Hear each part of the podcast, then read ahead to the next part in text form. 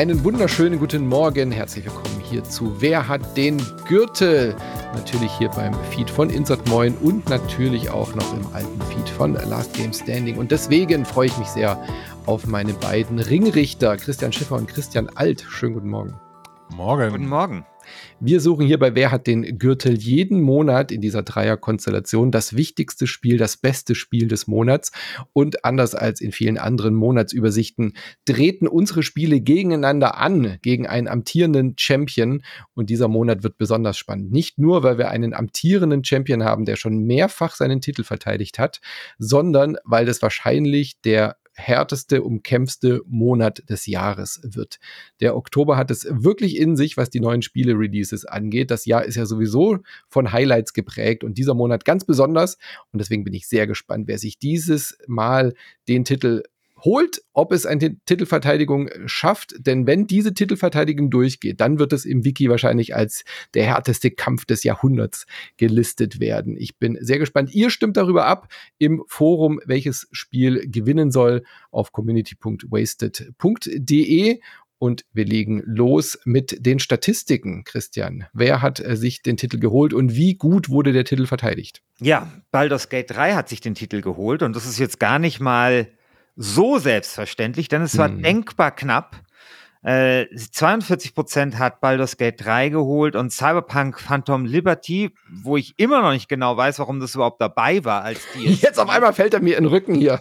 ja, ich, ich, ich, ich habe mich da, damals vor einem Monat nicht getraut, was zu sagen, weil ihr euch so einig wart und wir das Thema irgendwie schon hatten und ich mir so dachte, okay, soll ich das jetzt irgendwie nochmal erklären, dass ein DLC kein Spiel ist?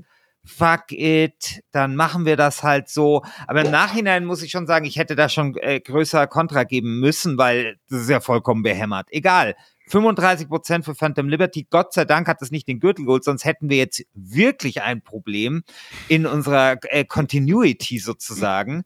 16 Prozent für Starfield und dann alle anderen Spiele, die kommen, haben dann 0 Prozent, 1 Prozent und Last Epoch hat 2 Prozent. Also es war, also das, also so habe ich es wirklich selten gesehen, dass im Prinzip zwei Spiele fast 80 Prozent der hm. Stimmen auf sich vereinen. Wie gesagt, Baldur's Gate 3 ist der erneute Gürtelsieger, hat jetzt zwei Gürtel gesammelt, einen im August, einen im September. Im September, August mit 52 Prozent und jetzt mit 42 Prozent. Ich bin sehr gespannt, ob Baldur's Gate 3 den dritten Gürtel holen kann. Denn das ist jetzt auch nicht so viel Spielen bisher gelungen. It Take Two zum Beispiel. Hitman 3 hat drei Gürtel geholt. Das ist immer noch das Komische. Das Und Hades, Jahr. die Hydra aus San Francisco, hat auch drei Gürtel geholt. Mhm. Also da ist der Club noch relativ überschaubar. Chained Echoes hat drei Gürtel geholt. Ich glaube, das war ja auch mhm. in diesem Jahr. Ähm, genau, November, Dezember, Januar war das. Also ging noch in dieses Jahr hinein. Nee, Februar, genau. Ähm, ja, also wenn, wenn das jetzt ähm, Baldur's Gate 3 schafft, dann ist das schon ein sehr exklusiver Club, in den sich dann mhm. Baldur's Gate 3 dann da hineinbegibt. Und vor allem in diesem Monat. Also wenn Baldur's Gate 3 durch diesen Monat kommt, dann holt sich glaube ich, auch bis Ende des Jahres den, den Titel und trägt es in nächste, ins nächste Jahr rüber. Aber das muss ich erst beweisen. Und Christian Alt, wie findest du das denn, dass uns Schiffi jetzt hier in den Rücken fällt? Ich finde, also das, wir haben das schon am Wochenende ausführlich diskutiert. Wir hatten nämlich ein äh, mini unabgesprochenes äh, Community-Treffen am letzten Wochenende auf der Litruhr. Dort haben Christian und ich gelesen in Essen. Und da wurde das schon ausgiebig diskutiert bei äh, mehreren äh, sehr, sehr guten Stauderbieren. Ähm, ich finde das ähm, äh, nicht gut äh, weil ich finde, dass Phantom Liberty schon äh, als eigenständiges Spiel zu werten ist, aber ähm, keine Ahnung, ich bin auch so ein kleiner Rowdy und ich freue mich auch, dass so ein bisschen mal was passiert ist hier. Dass ich, weißt du, dass, dass hier das alte, das eiskalte Herz von Christian Schiffer auch nochmal ein bisschen das Schlagen anfängt. Genau. genau. Dass hier nochmal was passiert. Das finde ich gut. So. Ja. Und ich finde es auch gut, dass wir eben diese, wir haben zwar die Regeln so ein bisschen gebogen und haben es mit nominiert, aber im Endeffekt entscheidet ja die Community und sie hat sich ja eindeutig entschieden. Auch wenn es jetzt, ich würde jetzt nicht sagen, das Lager war gespalten, aber man hat ja schon auch gesehen, dass unser Vorschlag nicht völlig aus der Welt war. Äh, Phantom Liberty ist ja jetzt ja nicht mit zwei Prozentpunkten abgestraft worden oder so. Ja, das waren jetzt äh, keine, keine, kein, da hatten wir schon schlimmere äh, Shitstorms im Forum. Ja gut, aber sogar ich habe für Phantom Liberty gestimmt, obwohl ich die Regel scheiße fand. Äh, weil, ich meine, wenn es dann zur Wahl steht, ja gut, dann ist es natürlich ja. schon irgendwie ein sehr, sehr gutes Spiel. Ja, also ja. das muss man ja unterscheiden. Ja, also dass man äh, man kann ja eine, ein Gesetz für falsch halten und sich trotzdem dafür entscheiden, es einzuhalten. Ja. ja.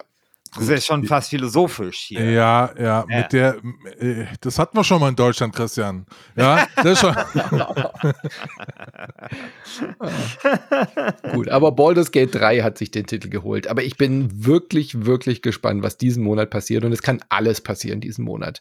Es gibt nicht diesen einen klaren Herausforderer, der Baldur's Gate gefährlich werden könnte. Es gibt sehr viele, sehr starke, sehr unterschiedliche Genres mit jeweils ihren Jahreshighlights wahrscheinlich in diesem Genre.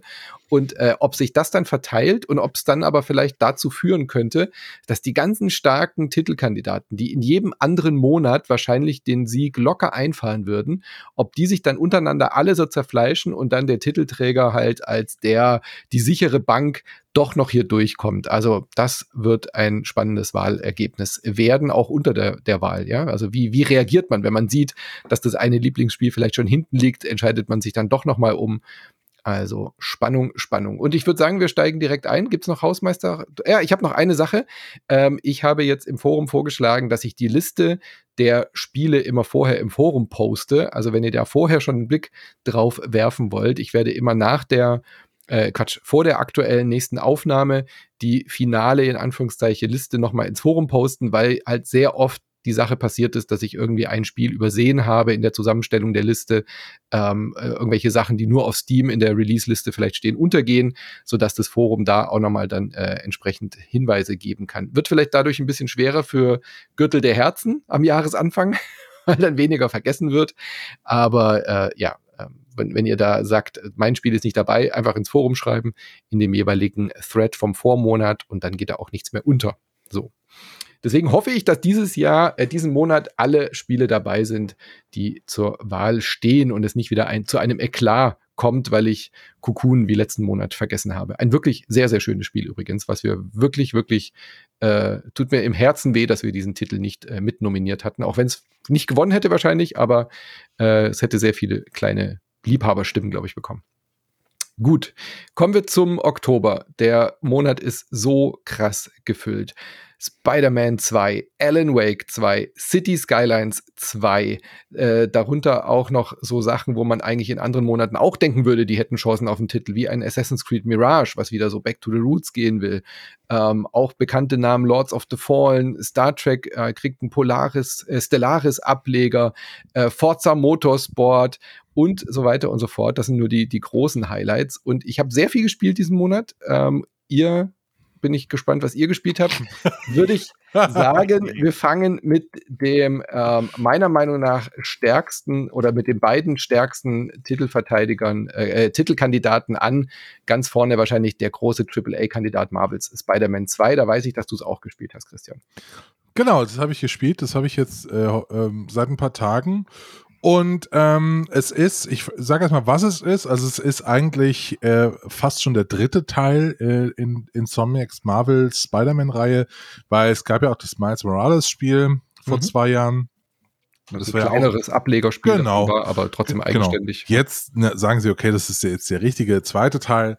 Okay. Ähm, es äh, knüpft mehr oder weniger nahtlos an das Miles Morales Spiel an. Auch von der Story her, es gibt ganz viele Verweise auf die alten Spiele. Und ich muss tatsächlich sagen, ich bin ein bisschen gelangweilt.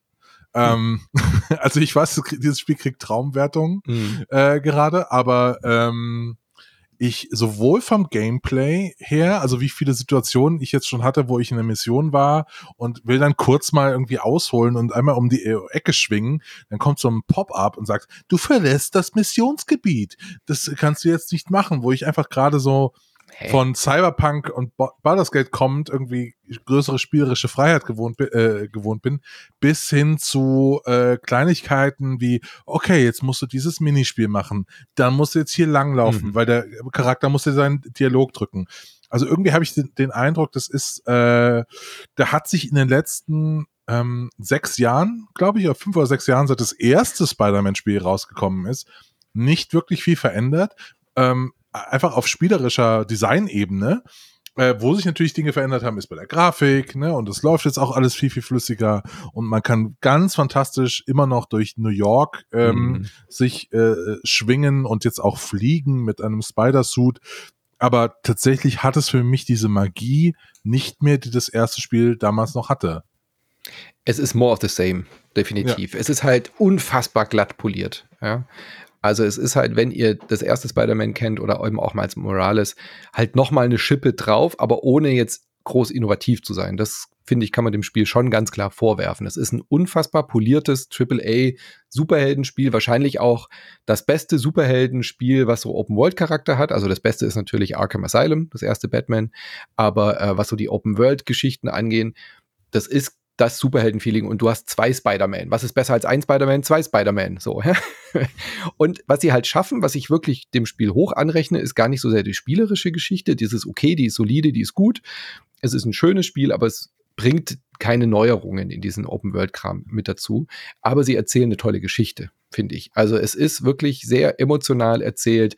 Ähm, die zwei Peter, Quatsch, die zwei Spideys sind auch sehr unterschiedlich. Peter Parker ist so der Student, der jetzt eben fertig ist mit der Schule, mit seiner Freundin zusammenziehen will, ja, der ganz andere Sorgen hat als der junge 17-jährige Miles Morales, der halt so dieser junge, ich melde mich jetzt fürs College an ist und unterschiedliche Familienverhältnisse, unterschiedliche Herkunft und so weiter. Und das kriegen sie wirklich schön hin das mit so Superhelden-Thematiken zu verbinden, wie es halt ein guter Spider-Man-Film im Kino auch hat, nur dass du halt hier selber durch die Häuserschluchten fliegst. Also das gelingt ihnen, finde ich, schon sehr, sehr gut. Und man weiß aber genau, was man kriegt. Wenn du Spider-Man 2 kaufst und spielst, dann weißt du ganz genau, was passiert. Wenn du schon mal eine Spider-Man-Geschichte äh, irgendwo in irgendeiner Form, sei es MCU oder Comic oder so, da wird keine große Überraschung dabei sein. Da kommt halt Venom drin vor und natürlich passiert das, was passiert, wenn Venom dabei ist.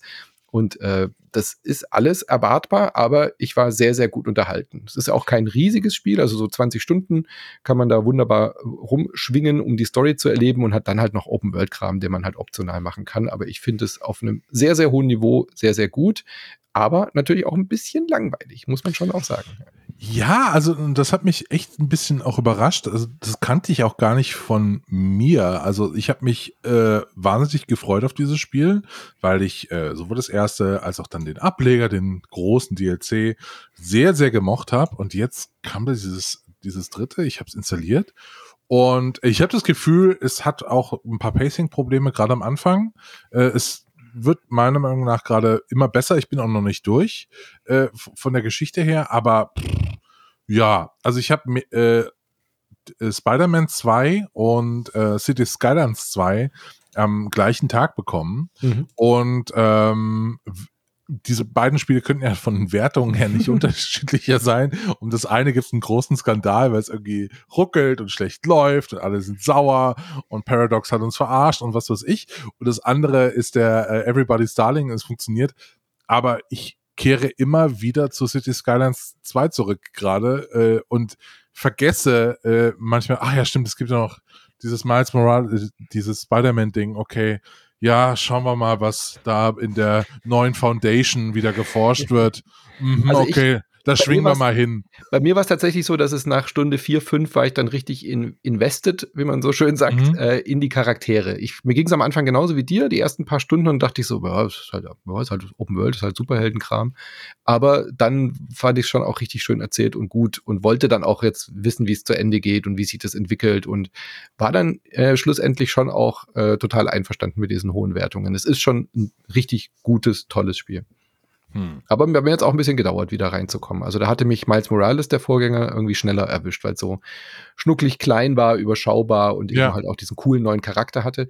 Was ich tatsächlich mag, ist dieses Wechseln zwischen diesen beiden Charakteren und technisch natürlich auch wirklich toll. Also sieht super, super gut aus. Null Ladezeiten. Ja? Du wechselst zwischen diesen Charakteren und bist instant irgendwie im komplett anderen Stadtteil von New York. Das ist schon geil.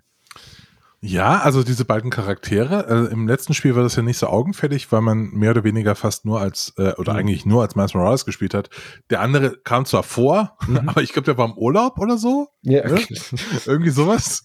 Und dann hat man für den übernommen.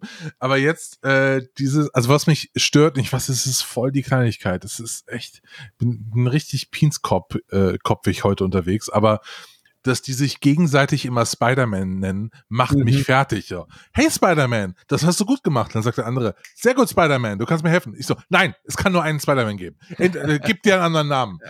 Such dir irgendwas anderes aus. Das, das, das nervt mich. Ja, immerhin nennen sie sich äh, selber, wenn sie dann privat reden, ja. Peter natürlich, ja, aber äh, ja, ist halt so. Ja. Gibt halt zwei Spider-Man. Ja. ja, ich glaube auch, ähm, vielleicht ist das auch, auch ein Grund, habe ich mir jetzt, ich suche einfach gerade in meinem Kopf nach Gründen, wieso ich das jetzt nicht so toll finde. Und ich glaube, tatsächlich äh, habe ich auch bei mir festgestellt, im Vergleich zu 2018 habe ich sowieso eine große Marvel-Fatigue irgendwie. Mhm. Ne? Also so 2018, da war Endgame noch nicht draußen und ähm, das MCU war noch in Full Swing. Haha. Mhm. Ähm, und ähm, äh, genau, man wollte dann noch was von diesen Charakteren irgendwie mitbekommen. Und ich bin auch richtig überdrüssig geworden im Kino, diese, diese Figuren zu sehen. Ich ertrage es auch nicht mehr und das, ich glaube, da kommt gerade auch ein bisschen was bei mir zusammen. Mhm. Wenn ihr also noch, ihr werdet meine Vermutung, wenn ihr also immer noch Fans von Comics seid, ja. dann ähm, schaut euch das mal an. Vielleicht, ja, wenn es irgendwann gerade für die ist. Fans von den Comics ist ja auch da wahnsinnig viel drin. Ja, tausend Kostüme, die irgendwie Relevanz haben. Ja, aber auch da ein bisschen zu viel, oder? Ja, weil, natürlich. Ist ja immer typisch bei solchen Spielen. Immer ja, aber, ja, genau. Also es ist auch zu viele Charaktere, habe ich manchmal den Eindruck. Okay, es gibt noch den Bösewicht und dann gibt es noch den. Äh, ach, okay, der wird auch schon wieder freigelassen. Ah, alles klar, okay. Keine Ahnung, wer das ist. Äh, wieder vergessen.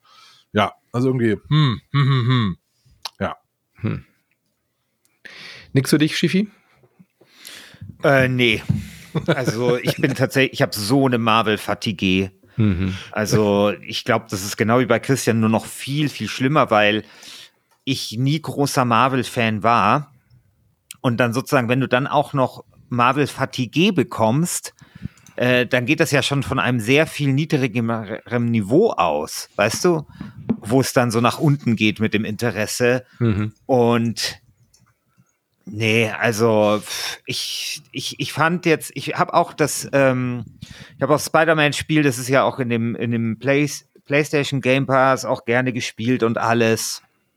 Ähm, aber ich brauche das jetzt auch nicht nochmal. Also mhm. ich hatte irgendwie tatsächlich auch den Eindruck, äh, dass das ein Spiel ist, das ich nicht spielen muss, um zu wissen, wie es ja. ist.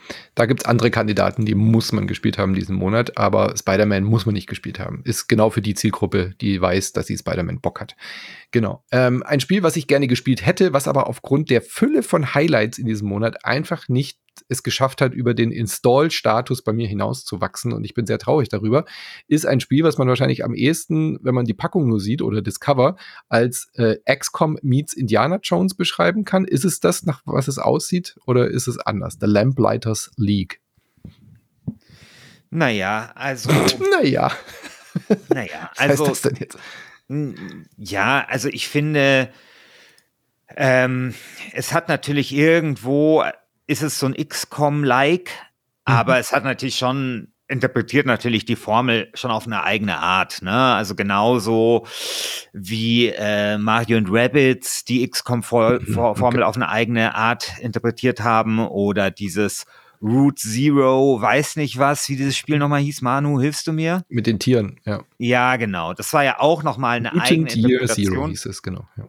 Genau. Und an dem orientiert es sich am meisten. Mhm. Äh, weil es halt auch so eine Kombination hat aus äh, so ein bisschen Schleichen und Stealth, ähm, wo man halt erstmal so ein bisschen das Schlachtfeld so ein bisschen shaped und versucht, die eine oder andere Figur schon äh, aus dem Spiel zu nehmen und dann kommt es halt zu den äh, rundenbasierenden ähm, Gefechten und die machen auch Spaß. Das ist alles okay. Aber dieses Spiel kommt bei mir zumindest nicht hinaus über ein, ja, eine ganz nette Interpretation des XCOM, äh, der XCOM-Formel. Und das liegt zum einen tatsächlich an dem Szenario, also du sagst, es ist so Indiana Jones meet, meets XCOM, ja, das stimmt, ja, das hat so ein bisschen diese 40er, 50er Jahres Wipes oder vielleicht eher so 20er, weiß ich nicht genau. Es hat so ein bisschen so dieses Pulp-Comic äh, ähnliche. Und das ist ganz nett, aber es ist halt schon was anderes, ganz ehrlich, wenn du bei XCOM in die Situation geworfen wirst, hey, die Aliens greifen an und du musst jetzt diese Organisation aufbauen und kriegst irgendwie genügend Kohle, weiß ich nicht, von, von den Chinesen mhm. überwiesen und so weiter. Und du musst jetzt irgendwie deine, ähm, deine Basis ausbauen und der ganze Strategieteil ist super interessant. Also dagegen kommt es nicht an, ja, sondern es erzählt so eine ganz nette Geschichte, aber jetzt nicht eine, die dich, also die mich mhm. da total äh, vom Hocker gerissen hat. Gegen wen kämpft man denn überhaupt? Was ist denn da der Feind? Also ja, der Feind sind halt drei so andere Organisationen, die so, auch. Ich dachte jetzt Mumien oder irgendwie so. Ach so, ja, gut. Also, die, also es sind halt drei andere Organisationen, die irgendwie auch auf der Suche sind nach irgendwelchen Artefakten. Und äh, gegen was man da kämpft, sind dann so Skelette, aber auch schon so Nazi-ähnliche Figuren und so. Mhm. Weiß ich auch nicht mehr so genau. Und ich habe das so zehn Stunden gespielt, aber dann irgendwann ist, es, ist dann der Funke auch nicht mehr übergesprungen. Und ich muss auch sagen, die zehn Stunden habe ich jetzt auch nicht mit dem allergrößten Vergnügen gespielt. Also es ist okay, wenn man jetzt sagt, ich will noch mal was in den Genre haben. Okay, ich meine, es ist auch im Game Pass, aber es ist kein Spiel, das sich äh, so in, ins, in mein Gedächtnis brennen mhm. wird. Und es ist, glaube ich, ein, weil es auch kommerziell ist es ja sehr gefloppt. Hm. Äh, Paradox hat irgendwie die Kosten oder beträchtliche Kosten des Spiels abschreiben müssen, hat sich von dem Studio auch getrennt. Das war ein Paradox eigenes Studio. Die Hairbrain war das, gell? Ja. Genau. Und es ist, finde ich, ein bisschen symptomatisches Spiel für dieses Jahr 1923, äh, 2023, äh, äh, weil das Jahr weiß nicht, 2023 ja dadurch gekennzeichnet ist, dass es auf der einen Seite das beste Spielejahr aller Zeiten ist, weil wir halt fantastische Spiele gesehen haben, wie Baldur's Gate 3 zum Beispiel. Auf der anderen Seite aber auch das furchtbarste Spielejahr. Mhm seit langem, weil es halt viele Entlassungen, viele Flops, äh, sinkende Börsenkurse und so weiter gab.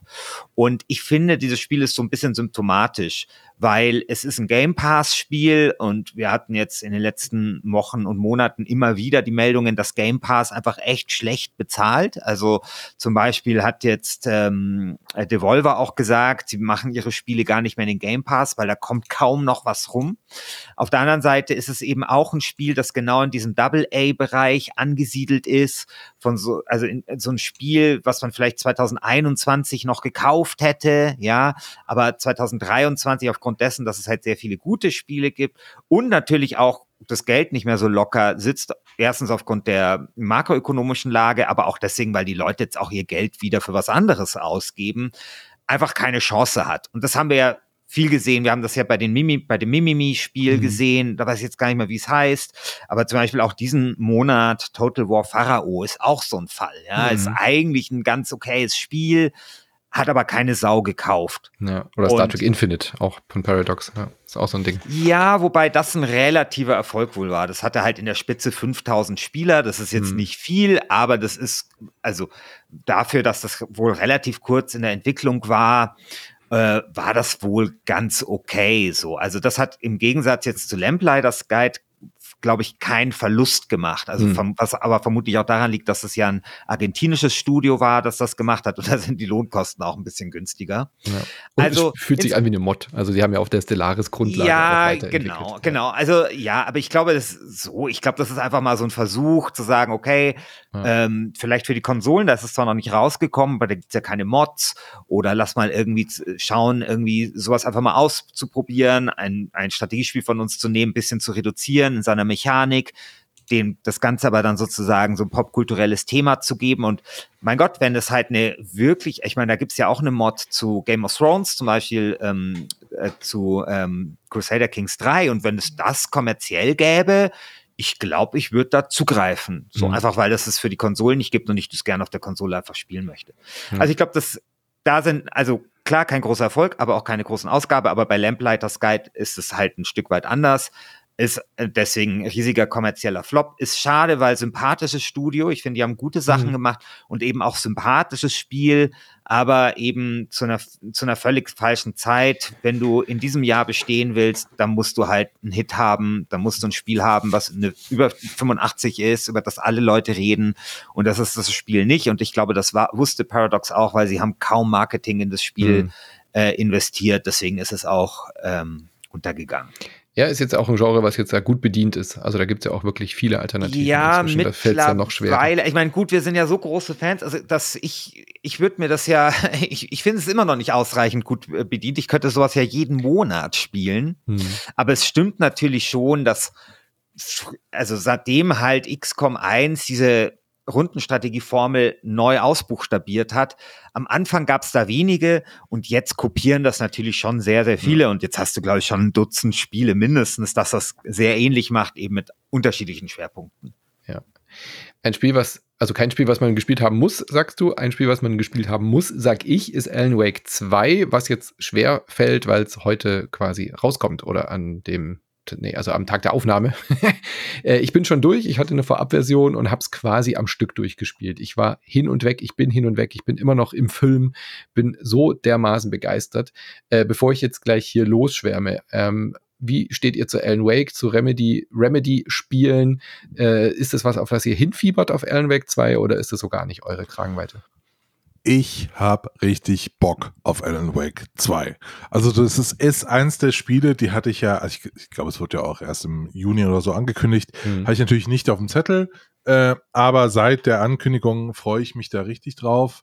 Ähm, muss auch dazu sagen, äh, ich weiß gar nicht, wieso ich mich drauf freue, weil ich habe das erste nie gespielt. Mhm. Ähm, aber ich äh, liebe einfach alles, was äh, Remedy gemacht hat die letzten Jahre, eben außer Alan Wake, das habe ich nie gespielt.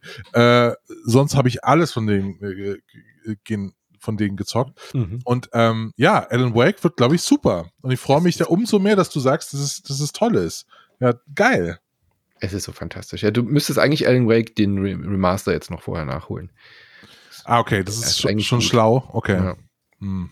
Also so ganz ohne ist vielleicht ein bisschen schwierig. Ich meine, es geht schon. Das ist ja eh so ein Spiel, was mit Verwirrung und Irritation und so arbeitet. Ähm, deswegen kannst du eine Zusammenfassung anschauen, klar. Aber ich glaube, so vom Spielgefühl, es macht schon nochmal einen riesen Unterschied, ob du den ersten gespielt hast. Und den kann man ja gut spielen heutzutage mit dem okay. äh, Remaster, was sie gemacht haben. Ja also ich habe Alan Wake gespielt, ich mochte seitdem auch alles, was Remedy gemacht hat. Quantum Break stand ja so ein bisschen in der Kritik, fand ich aber auch ganz cool. Control finde ich eben ist viel besser als alle sagen. Ähm, und Control fand ich fantastisch. Also Control fand ich richtig, richtig gut. Und äh, Alan Wake 2 ist jetzt ja auch dieses Extended Universe. Also Alan Wake 2 und Control, äh, Alan Wake und Control spielen ja in der gleichen Welt. Das haben sie ja offiziell bestätigt, dass das auch so ist. Ähm, und das, was die, diese Agentur, die man in Control kennenlernt, hat ja auch was zu tun mit äh, den Objekten in Alan Wake und so. Das geil. ist richtig, richtig, richtig geil. Ah, fantastisches Spiel. Aber auch unabhängig von dieser ganzen ähm, Mystik um Alan Wake und natürlich auch diese, dieses Kult, was jetzt da um dieses erste Spiel entstanden ist. Es ist einfach auch ein verdammt gutes Produkt, ein verdammt gutes Medienerlebnis. So, ja? Also Remedy schafft es hier wirklich, einfach dieses Medium Videospiel so richtig auszunutzen. Ne? Auf allen Ebenen, audiovisuell, ähm, das Genre zu bedienen. Es ist ein richtig, richtig gutes, gruseliges ähm, Horrorspiel, es ist ein Thriller, es hat unfassbar gute Erzählformen. Ja, du hast die, eben diese, diese verschiedenen Paralleluniversen, da die Alan Wake, der ja da so gefangen ist, und eben aber auch dieses FBI-Gameplay mit der zweiten Hauptfigur, äh, mit der Saga, mit der man dann so klassisch so Twin Peaks in so eine Stadt kommt, nämlich in, nach Bright Falls aus dem ersten Teil und dort versucht, so einen Mord aufzuklären und wie das dann alles zusammenhängt. Dann sind äh, echt gedrehte Filmschnipsel eingearbeitet. Also du siehst die Schauspieler und Schauspielerinnen von Alan Wake immer wieder auch in echten Szenen und so, ja. Also auch das haben sie auf einem unfassbar hohen äh, Level produziert, richtig mit Kulissen und äh, äh, guter Licht und, äh, und sowas gemacht. Und auch technisch ist es total beeindruckend. Es ist ein wunderschönes Spiel, wenn du da durchläufst. Es ruckelt am PC, selbst auf meiner 3080 äh, kommt die richtig ins Stöhnen. Raytracing äh, halt irgendwie ewig in den Settings rumgemacht, dass es sauber läuft. Es ist wirklich ein Highlight dieses Jahr. Und das in diesem Jahr kommt dieses Spiel und sorry, aber es fickt alles weg. Also, das ist, das ist so ein gutes Spiel. Das ist für mich jetzt gesetzt. Das ist das Spiel des Jahres. Das Boah. wird auch Game Awards gewinnen ohne Ende. Das ist ein Meisterwerk. Punkt. Boah. Geil. Ja, das freut mich. Von vorne bis hinten.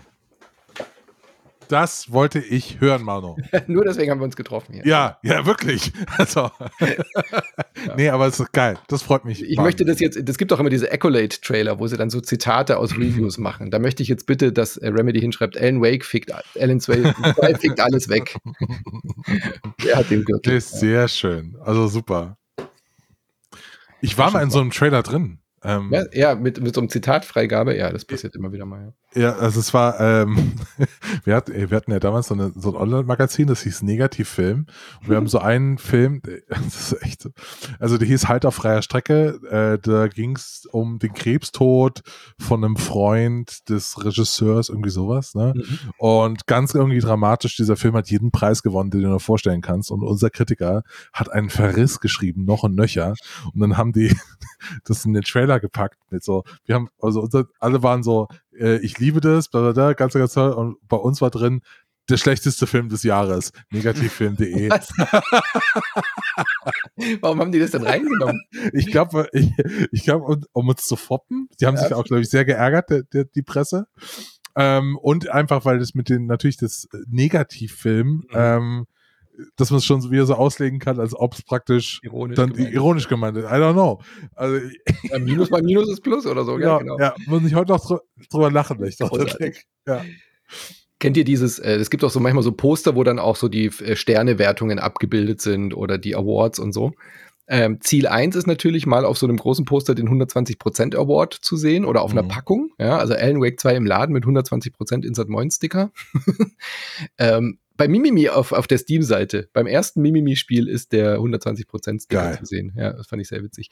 Ähm, und äh, das Zweite, was ich meine, es gibt so ein Poster, wo alle Magazine so ähm, haben irgendwie vier, fünf Sterne gegeben und dann sieht man die zwei Hauptdarsteller von dem Film, ich weiß nicht mehr, wie er hieß, und die New York Times hatte aber nur zwei Sterne gegeben. Und was haben sie gemacht? Ganz cleveres Design, haben äh, zwischen den zwei Köpfen das Review mit zwei Sternen gemacht, so dass es aussieht, als würden die halt einfach die fünf Sterne überdecken und du siehst nur die äh, Sterne zwei und drei von den fünf Sterne Wertungen, weißt du, weil im Kontext drumherum überall vier und fünf Sterne Wertungen sind, fällt es nicht auf, dass die New York Times nur zwei von fünf gegeben hat. Großartiges Design. Super. Ja. Christian Schiffer, Alan Wake, hast du das erste gespielt und reizt dich der neue? Nee, ich habe das erste nicht gespielt, aber ähm, sowohl das erste als auch das neue würden mich reizen. Ja.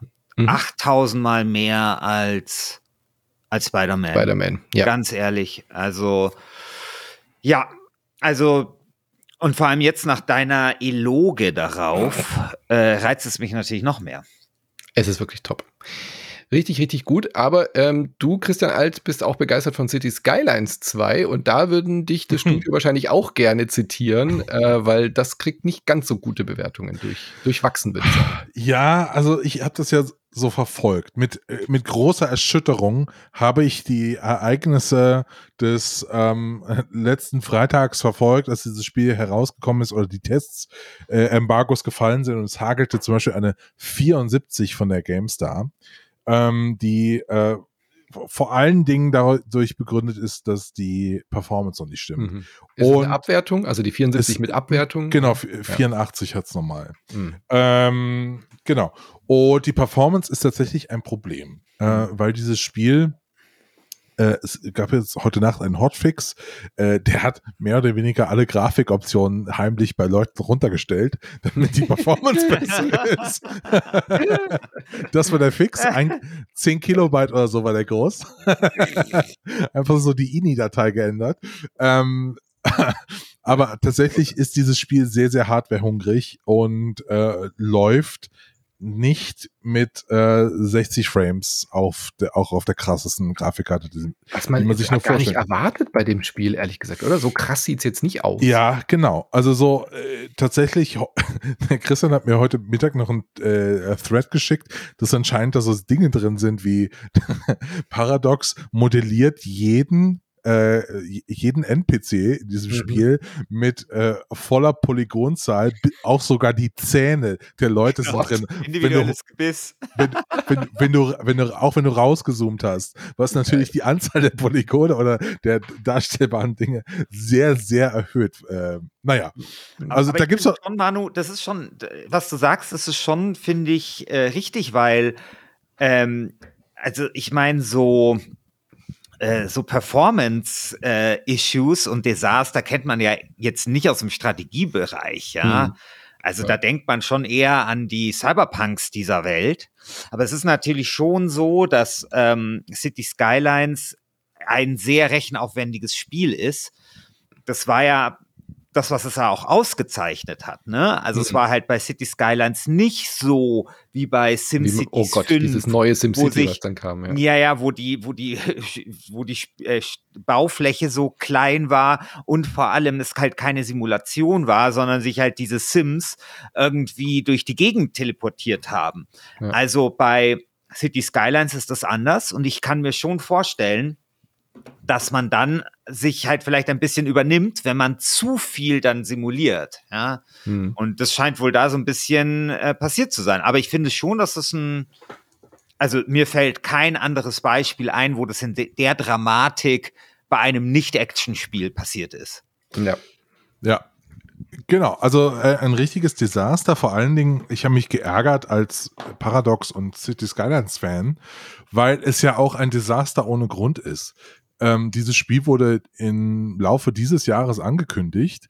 Äh, niemand wäre niemand wäre einen Zacken aus der Krone gebrochen zu sagen, hey Leute, äh, jetzt ab Oktober erstmal Early Access, ähm, wir müssen dann noch so ein paar Dinge fixen, ne, läuft.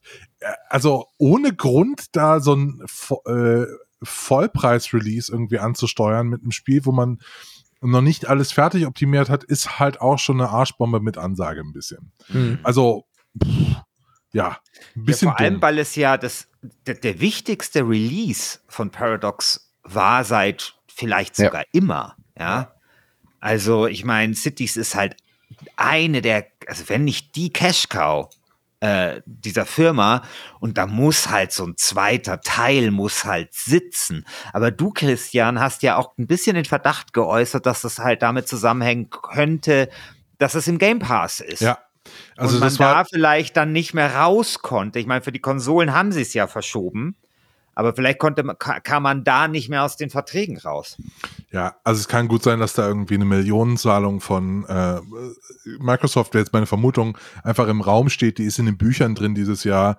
Äh, die ist auch äh, dann relevant für Paradox Aktionäre, hm. ne, wenn da, wenn hm. du das Spiel verschieben musst, dass man da sagt, okay, wir bringen das jetzt raus nichtsdestotrotz, also es gab einen kleinen Skandal in diesem Spiel. Es ist an allen Ecken und Enden noch unfertig. Also selbst ich sage, hey, mh, mm, das hätte noch ein bisschen länger gebraucht, ja. Äh, das sind so Kleinigkeiten. Also es fängt an davon, dass es irgendwie die Grafik ein bisschen flackert. Es ist alles ein bisschen, es wirkt ein bisschen äh, äh, dröge, ähm, auch mit diesen runtergedimmten Einstellungen. Es ähm, hat wie gesagt, Performance-Probleme. Es hat aber auch so kleine Sachen wie die Landschaften sind so dynamisch gestaltet, also von den Höhenunterschieden her, dass es auch einfach mal äh, Pathfinding-Probleme gibt, dadurch, dass irgendwie die Straßenanschlüsse nicht wirklich funktionieren. Ne? Also so Gebäude sind immer plan in diesem Spiel ähm, aber die Landschaft eben nicht und dann hast du einfach riesige Unterschiede, weil eben Land aufgeschüttet werden muss. Und das mhm. ist alles so ein bisschen mh, hm, da, noch nicht vollständig optimiert. Ja, aber da, ich darf, ja, ich habe eine Frage. Ja. Und zwar, ähm, also Performance ist ja was, das stört mich ja nicht so sehr, wissen wir ja. Ja, ja. ich, ich, ich habe ja, wenn, wenn ein Spiel mit drei FPS läuft, dann, dann reicht mir das. Aber ich kann ja, also was ich ja so liebe an City-Bildern, ist ja, dass sie mich so überraschen. Also was meine ich damit? Ich, ich mag lieber eben City-Bilder, wo ich quasi das Gebiet ausweise und ich nicht, nicht vorher weiß, was dann darauf gebaut wird, ja? ja? Also anders als jetzt bei einem Anno oder sowas, wo ich sage, hier muss eine Mühle gebaut werden, dann baue ich halt eine Mühle. Ist ja bei diesen City-Bildern immer so, du baust halt die Straßen, du weißt die Geschäftsviertel aus und dann freue ich mich total, wenn da zum Beispiel eine Tankstelle gebaut wird oder ja. so, ja. Und das ist so, das, das liebe ich halt an diesem Genre, dass es so, man da so zuschauen kann, wie, wie man so, wie diese Stadt wächst und gedeiht und man ja eigentlich die ganze Zeit eigentlich nur die Voraussetzung oder so, also man das ja so indirekt bestimmt und halt immer diese kleinen Momente der Freude hat, wenn da halt ein Dönerladen oder sowas. Und dann, ja, guck es mal. Ja, ja, klar, das ist jetzt richtig geil an City Skylines 2, habe ich gesehen. Jeder Laden, den du baust, kriegt einen zufallsgenerierten eigenen Namen. Ja. Also ja, du, kannst, du kannst wirklich ran und dann heißen die ähm, irgendwie Fatty Bites, heißt dann der Burger. Ja, genau, so. sowas liebe cool. ich halt. Ja. Aber dann höre ich halt, mhm. dass zum Beispiel ähm, die, die Häuser diesmal äh, ziemlich ähnlich sein sollen.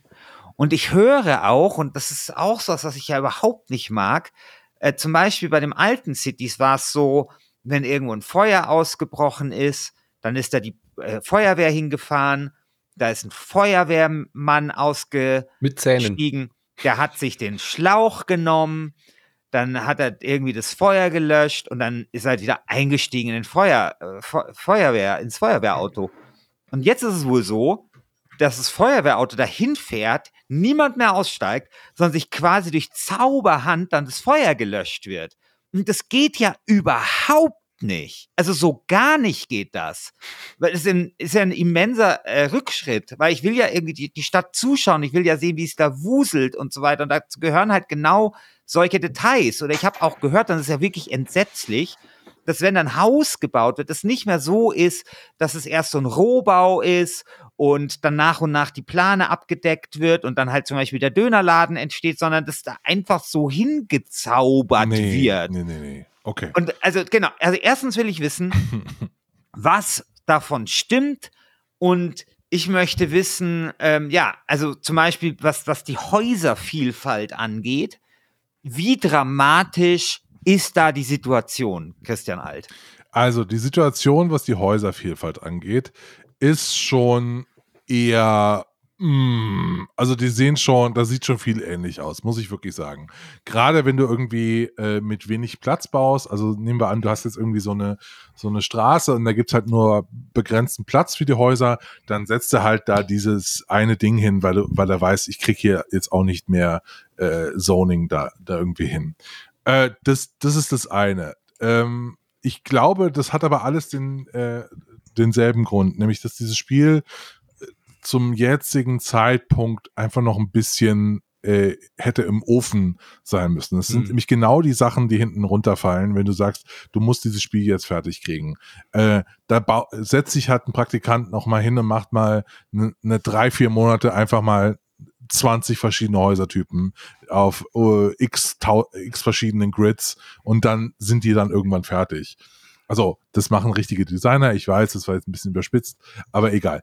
Es gibt aber zum Beispiel auch positive Überraschungen bei diesen Häusertypen. Ich spiele auf einer europäischen Karte und da gibt es Häusertypen mit äh, mittlerer Dichte, nämlich da fängt es halt schon an. Also dieses Spiel integriert jetzt im, äh, im Base-Game Dinge, die sonst früher nur durch Mods oder DLCs drin waren. Und eine der ganz tollen Sachen ist die, äh, das neue Wohnzonen-Feature. Weil früher gab es, glaube ich, nur drei Wohnzonen, also eine Wohnung mit geringer Dichte, Wohnung mit mittlerer Dichte und Wohnung mit ho hoher Dichte, also Skyscraper. Ähm, jetzt hat man fünf. Also man hat praktisch zum Beispiel auf der europäischen Karte auch Reihenhäuser mit mittlerer Dichte. Und wer schon mal in einer deutschen Innenstadt war, sieht dort immer Reihenhäuser mit mittlerer Dichte. Und hm. das sieht gerade, wenn du rauszoomst, so geil aus, dass ich hier irgendwie solche solche kleinen, also so sieht einfach aus wie, wie München so ein bisschen, ne? So mhm. kleine Häuserreihen, wo einfach mehr Familienhäuser mit zehn Parteien oder so sind. Das macht wirklich, wirklich Spaß äh, zu bauen. Ähm, dann gibt's jetzt auch gemischte Wohngebäude, wo unten ein Laden drin ist und oben drüber Menschen wohnen. Auch das ist geil. Das ist geil. Äh, das ist geil. Und man muss sich, glaube ich, in diesem Spiel ein bisschen mehr anstrengen, diese Häuservielfalt äh, äh, einzutüten, weil die ist eigentlich angelegt. Ähm, aber ich glaube, äh, dass viele Leute, in, inklusive mir, das auch falsch spielen, weil das Spiel von dir verlangt, geringe Dichte zu bauen. Ja, klar, da klatsche ich einfach einmal alles da voll mit meiner grünen Tinte und dann wird das schon passieren hier. Ähm, aber ist vielleicht nicht das, das Beste für, für den Look. Ähm, genau, jetzt der zweite, was du gefragt hast, wie ist das mit den Feuerwehrmännern? Ja, das ist so. Da würde ich aber sagen, hey, warte mal ein paar Patches und DLCs oder keine Ahnung was ab. Das, das fixen die noch. Das sind so, das, das kommt noch alles. Das äh, sind Dinge, die haben sie nicht mehr geschafft, weil der Rest des Spiels tatsächlich, muss ich wirklich sagen, erstaunlich gut funktioniert. Ich spiele das viel, viel lieber als den ersten Teil gerade. Ähm, eben weil es eine größere Vielfalt hat. Ein paar Komfortfunktionen sind auch dazu gekommen. Also zum Beispiel, du musst keine nervigen ähm, äh, Wasserrohre und Elektroleitungen ja, ja. mehr bauen. Das ist jetzt mhm. alles in den Straßen integriert. Das Ach, funktioniert super. Die neuen Verwaltungsgebäude sind zwar echt groß, aber mega geil und machen Sinn. Ne, während du früher halt äh, irgendwie an jede dritte Ecke ein Feuerwehrhäuschen setzen musstest, damit die Feuerwehr äh, das schafft, kannst du jetzt diese Häuser upgraden und da einfach für mehr ähm, ähm, äh, für mehr Kapazität sorgen. Das ist auch gerade bei den Mülldepots, ähm, Mülldeponien äh, so geil, dass du jetzt einfach richtig riesige Mülldeponien bauen kannst, die auch einfach dann mal mehrere Quadratkilometer groß sind. Aber dann hast du dieses Müllproblem aus der Sicht. Also ich habe hier so in, in meiner Stadt äh, Stadtteile drin, äh, die einfach das ist furchtbar, da zu leben. Da will auch keiner leben. Das ist einfach nur Industriegebiet, aber es ist einfach so eine kleine Industriestadt und es funktioniert. Ne, wenn die ÖPNV-mäßig geil angeschlossen ist, funktioniert das.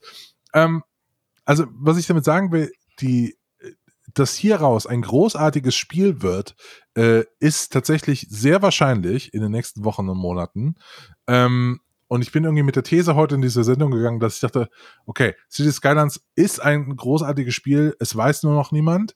Und bei Marvels äh, Spider-Man 2 ist ein mittelmäßiges Spiel, aber die Leute wissen es noch nicht. Hm. Ähm, genau, das ist meine Arbeitsthese für heute, weil ich einfach wirklich Schock, trotz aller Probleme, wirklich schockverliebt bin in City Skylines 2. So. Hm. Schockverliebt, ja. Sehr schön. Und ich sage dem Christian seit Tagen, also wir reden seit Tagen im Chat drüber, dass er das jetzt mal spielen soll. Mhm. Äh, und ich gebe ihm die äh, immer die Steam-Wertung durch, weil die waren mhm. am Dienstag Vormittag 49 Prozent negativ und jetzt so langsam sind wir bei 53 Prozent positiv. Also ich glaube, die, der Wind dreht sich. Ja. Was? Ja, ja. Am Anfang war es richtig schlimm, da war das so bei 28 Prozent. Ja, aber bei technischen Problemen so. und so ist ja klar, das ist immer wird hart abgestraft auf Steam. Ja, keine Ahnung, die haben mir leider keinen Code zur Verfügung gestellt. Hm. Es ist im Game Pass. Ja, ähm, Premium-PC, Game Pass. Ja, ja, aber ich meine, der, der Grund ist, ich, ich, hm, ich habe halt eine sehr starke emotionale Verbindung zu dem Spiel und das, ich, ich will mir das natürlich nicht versauen lassen, aber ich vertraue dir, Christian. Ich glaube, du hast jetzt da deinen großen C ins Becken äh, gehalten. Jetzt kann ich Jetzt kann ich, glaube ich, auch mal. Aber ich glaube, bei dem Spiel schadet es tatsächlich nicht, ein bisschen abzuwarten und ein paar nee, Patches abzuwarten. Nee, ja. das, das schadet nicht. Äh, wobei ich auch sagen muss, ähm, das wusste ich nämlich nicht. Äh, es kostet auch nur 50 Euro. Also es ist jetzt mhm. auch kein 70, 75 Euro Titel, sondern 50 Euro Titel. Muss man auch damals okay. zugute halten. Gut, dann kann ich euch noch ein bisschen was zu Assassin's Creed Mirage erzählen. Das ist schon wieder ewig her, dass ich das gespielt habe, gefühlt, weil so viel rausgekommen ist. Ähm, ich habe irgendwann eine Assassin's Creed äh, Fatigue gekriegt, wie Christian Schiffer sagen würde, eine Müdigkeit bekommen, weil Assassin's Creed ja so riesig wurde. Ja? Ich mochte äh, Griechenland noch ganz gerne, weil Haller hat mich dann irgendwie angeödet und dann hatte ich so das Gefühl, mein Gott, mit welchem Leben will man denn alles abarbeiten, was in so einem modernen Assassin's Creed drin ist? Und das ist wohl vielen Leuten so gegangen und dann hat sich Ubisoft gedacht, äh, wie können wir Assassin's Creed als Überbrückung, bevor wir irgendwie einen ganz neuen Wurf machen, diese Assassin's Creed als Rollenspiel-Trilogie ist ja quasi jetzt abgeschlossen gewesen mit Valhalla, ähm, was können wir denn da machen in der Übergangszeit? Und haben dann auf die vielen Fanrufe gehört und haben gesagt, mach doch so eine Art Assassin's Creed Reboot vom ersten Teil. Ja, Assassin's Creed als Marke, als Formel hat sich ja so richtig erst gefunden mit dem zweiten Teil. Der erste ist so ein bisschen so ein Liebhaberding, äh, ist aber lang nicht so rund, wie, wie die Assassin's Creed später dann waren, ein bisschen hakeliger, aber hat eine ganz eigene äh, Atmosphäre. Und da war halt auch dieser Stadtkern irgendwie noch so, so viel zentraler und das Schleichen. Und Assassin's Creed Mirage geht jetzt quasi back to the roots. Sie äh, ist ein eigenständiges Spiel, ist kein Reboot, aber sie sind äh, etliche Schritte zurückgegangen, dass sich's anfühlt, als wäre es eine Art Reboot. Du spielst einen Charakter, der auch in Valhalla vorkommt, äh, quasi dem seine Vorgeschichte. Äh, Basim oder Basin heißt er. Und du bist in äh, einer ähm, ähm, klassischen Stadt wieder unterwegs, in Assassin's Creed, ähm, im arabischen Raum und meuchelst dich durch die Stadt und es ist nicht mehr so dieses, du kannst Bötchen fahren und du kannst da noch den ganzen Kontinent bereisen und so, sondern du bist wirklich wieder ganz klassisch in der Stadt. Du kannst außerhalb der Stadt äh, von Bagdad äh, spielt es noch so ein bisschen die, die Wüste erkunden und so einige kleine, so weißt du, da mal eine Oase oder da mal so ein kleines Dörfchen noch erkunden. Aber du bist eigentlich hauptsächlich in der Stadt und du bist auch sehr schleichend wieder unterwegs. Ja, du bist nicht mehr so äh, Heldenfantasiemäßig, dass du irgendwie es mit tausend Feinden aufnehmen kannst und Skilltree, sondern wirklich ganz basic. Du hast irgendwie ein paar klassische Skills und du bist sehr damit beschäftigt, wieder die Leute einzeln auszunehmen. Klar kannst du das Spiel cheesen und cheaten, dich irgendwie oben an eine Treppe stellen, äh, Alarm an, äh, schlagen und dann laufen die halt einzeln die Treppe hoch. Sowas geht natürlich immer noch. Aber du bist schon eigentlich damit beschäftigt, irgendwie diese zu analysieren, zu gucken, wie bei den früheren Assassin's Creed, wie kriege ich diese Wache jetzt hergelockt, dass ich sie ins Gebüsch ziehe und äh, quasi die Kehle durchschneide. Und es funktioniert erstaunlich gut. Es ist wirklich kein großer Wurf jetzt im Sinne von ähm, Evolution, sondern wirklich diese bewusste Schritt zurückgehen für Leute, die Bock haben, wieder so ein bisschen Stealth-Gameplay zu haben und trotzdem aber halt sich wie ein modernes Spiel äh, sich anzufühlen. Also du hast so ähm, Quality of Life nennt man das doch inzwischen immer in der Branche. Ja, so Quality of Life Features. Du hast diesen Adler aus den modernen Assassin's Creed, mit dem du dann überhalb der, der, des Gebietes erkunden kannst, so ein bisschen schon mal analysieren kannst, wo sind die Feinde, kannst sie markieren, ähm, hast natürlich auch wieder so, was weiß ich, Ablenkungsmanöver, Ablenkungswaffen. Und es ist cool, es hat auch eine ganz nette Geschichte. Also du hast dann auch so, so einen Kult, der so, so Vorstufe von diesen Templern dann eben ist, wie man sie später kennt. Aber es ist ohne großen Assassin's Creed Ballast so drumherum. Ja, also entschlacktes Spiel, kleines Ding. Ähm, wurde mir dann nach paar Stunden dann irgendwie auch, habe ich dann genug gesehen. Also ich habe jetzt nicht das Bedürfnis gehabt, dieses Spiel komplett durchzuspielen. Dafür war es mir dann, dann irgendwie doch zu viel Wiederholung und zu viel desgleichen. Aber wenn man so Bock hat auf dieses klassische Assassin's Creed in einer Stadt, dann ist es schon echt ein, ein schönes kleines Ding geworden und äh, endlich mal wieder was, wo Ubisoft äh, gefühlt mal wieder ein paar Sachen richtig gemacht hat, ja, nachdem sie ja irgendwie die letzten Jahre so irgendwie nicht mehr so richtig Fuß fassen können. Äh, Valhalla war zwar ein riesen kommerzieller Erfolg, aber ihr wisst, was ich meine. So dieses äh, Skull and Bones wurde jetzt schon wieder verschoben, zum Beispiel, dieses Piratending. Und äh, mit Assassin's Creed Mirage haben sie, glaube ich, einfach sich bewusst hingesetzt und gesagt, okay, lass uns dieses Ding machen, bevor wir dann mit Assassin's Creed irgendwie uns überlegen, wie wir damit in die nächste Generation ziehen. Und dafür funktioniert es gut, wird aber keine Titel gewinnen. Das definitiv nicht. Das ist so ein, so ein Snack für zwischendurch. Wenn man jetzt sagt, Spider-Man ist Superhelden, ist nicht so mein Ding, aber ich möchte irgendwie cooles Open World haben, kann man sich in Assassin's Creed Mirage ganz gut beschäftigen. Aber mehr auch nicht. Ja, schön. Also mhm. ich, ich hatte tatsächlich irgendwie äh, Lust, mir das mal anzuschauen, mhm. aber ähm, typischer Fall von, es kommt zu viel raus. Ich glaube, ja. ich schaue mir das mal im April 2024 an, falls nichts anderes ansteht. Ja, in so schwachen Monaten kann man das vielleicht mal genau. auskramen. Ja.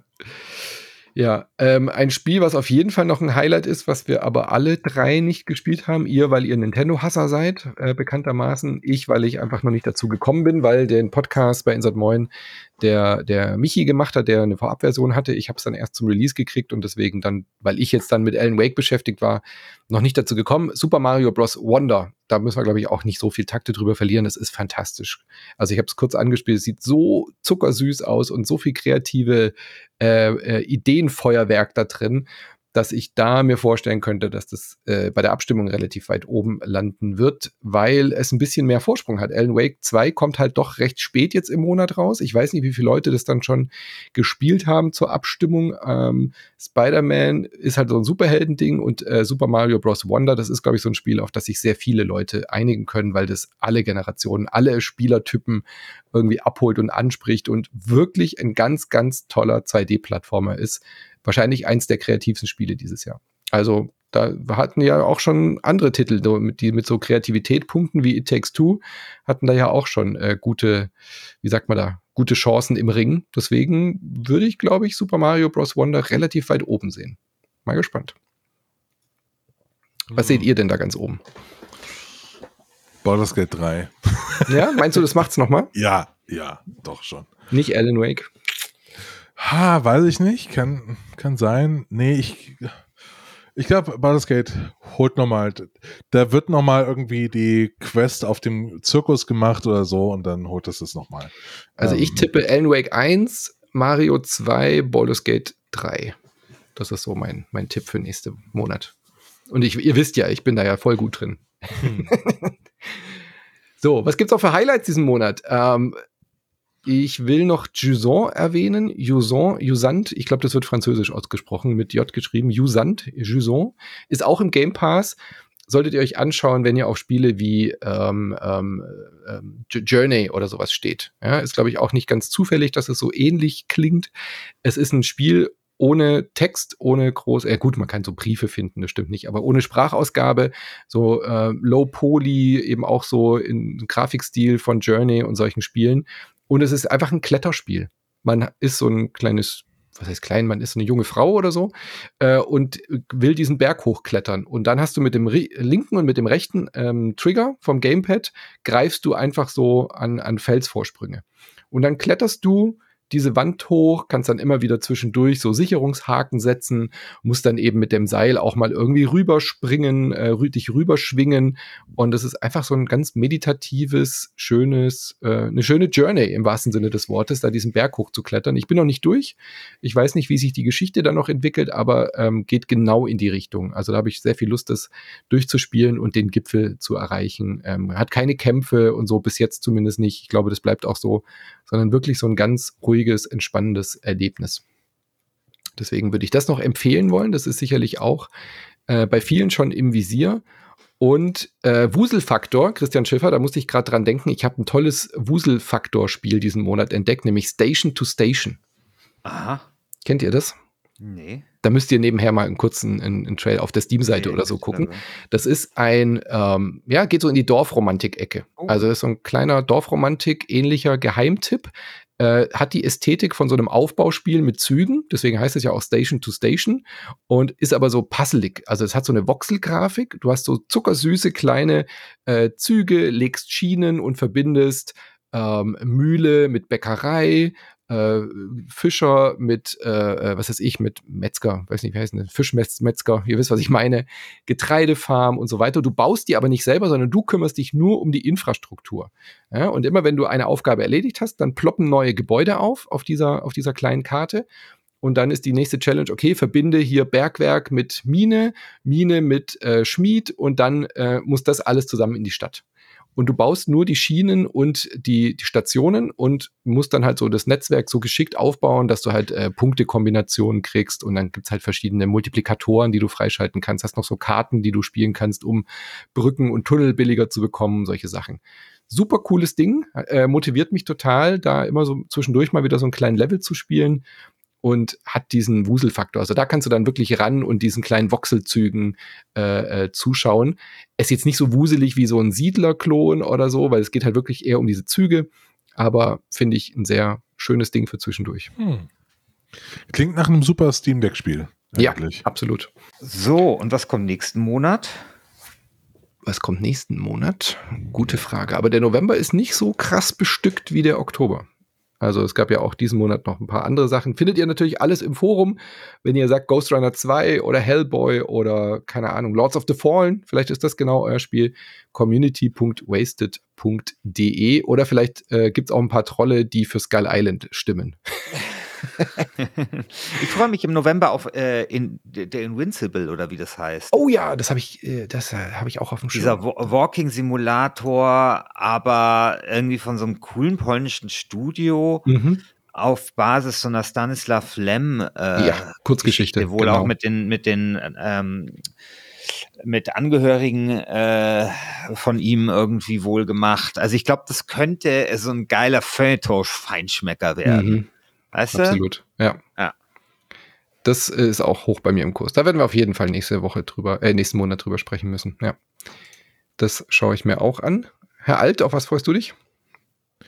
Ich äh, hätte jetzt auch gesagt, tatsächlich dieses, ähm, die, in, wie heißt das, die Infinity, The Invincible? Invincible. nee, äh, also das und ansonsten kommt nächsten Monat ähm, ja noch, ähm, Moment, jetzt habe ich gerade. Robocop Rogue City. nee, warte mal, irgendwas kommt noch. Jetzt habe ich gerade wieder weggescrollt. Moment. Talos äh, Principle kommt noch. The Talos Principle, genau. Ja. Ansonsten kommt nächsten Monat auch The Talos Principle 2 äh, von Crow Team. Da freue ich mich auch sehr drauf. Und es gibt ein neues Call of Duty, Leute. Ich weiß nicht, ob ihr das schon gehört habt. Äh. Es gibt mal wieder ein neues Call of Duty. Hurra. ja, immerhin Modern Warfare. Also wenn ich eine Call of Duty-Serie interessant finde, dann ist es tatsächlich Modern Warfare. Ähm, Modern Warfare 3, ja, pff, aber freuen würde ich jetzt nicht sagen, tatsächlich. Ob ich spielen werde, wahrscheinlich eher nicht. Nee. Äh, was aber noch ganz cool werden könnte, wenn man auf japanische Spiele steht, Like a Dragon Gaiden, The Man Who Erased His Name, auch wieder ein richtig schöner Christian Schiffer Spielename. ähm, das ist noch ganz cool und ja, sonst äh, Assassin's Creed kommt für VR. Das werde ich mir anschauen. Da bin ich auch gespannt drauf. Äh, wirklich so ein exklusives neues Spiel, keine Adaption, keine Umsetzung, aber eben in VR über die Häuserdächer hüpfen, könnte ganz interessant sein, weil VR-mäßig, ich habe die Quest 3 jetzt hier neu und PSVR 2 braucht auch mal wieder Futter. Ähm, da gibt's einfach so wenig richtig exklusive neue Spiele für und äh, finde ich auch cool, dass Ubisoft das nicht fallen lässt. Und mit der Assassin's Creed-Marke kann man, glaube ich, was Cooles anstellen. Bin gespannt. Das schaue ich mir auch an. Ansonsten ist der November echt ein bisschen mau, gell? Der, der ja, Oktober aber, setzt. Ja, aber kann ja auch genug ja, es raus. Es reicht ja ein Hit, also es reicht ja ein Spiel, um, also weißt du? Um, ja, aber um da ist jetzt nichts dabei, was einen Titelträger gefährlich werden könnte. Ah, weiß ich gesagt. nicht. Ich glaube, so ein Invincible könnte schon so ein kleiner ah. Liebling sein. Ja, es sind schon die verrücktesten Dinge passiert beim. Na gut, ich bin gespannt. Also, erstmal entscheidet ihr. Wir sind gespannt auf die Abstimmung und dann würde ich sagen, hören wir uns nächsten Monat wieder. Macht's gut. Super. Bis dann. Ciao. Ciao.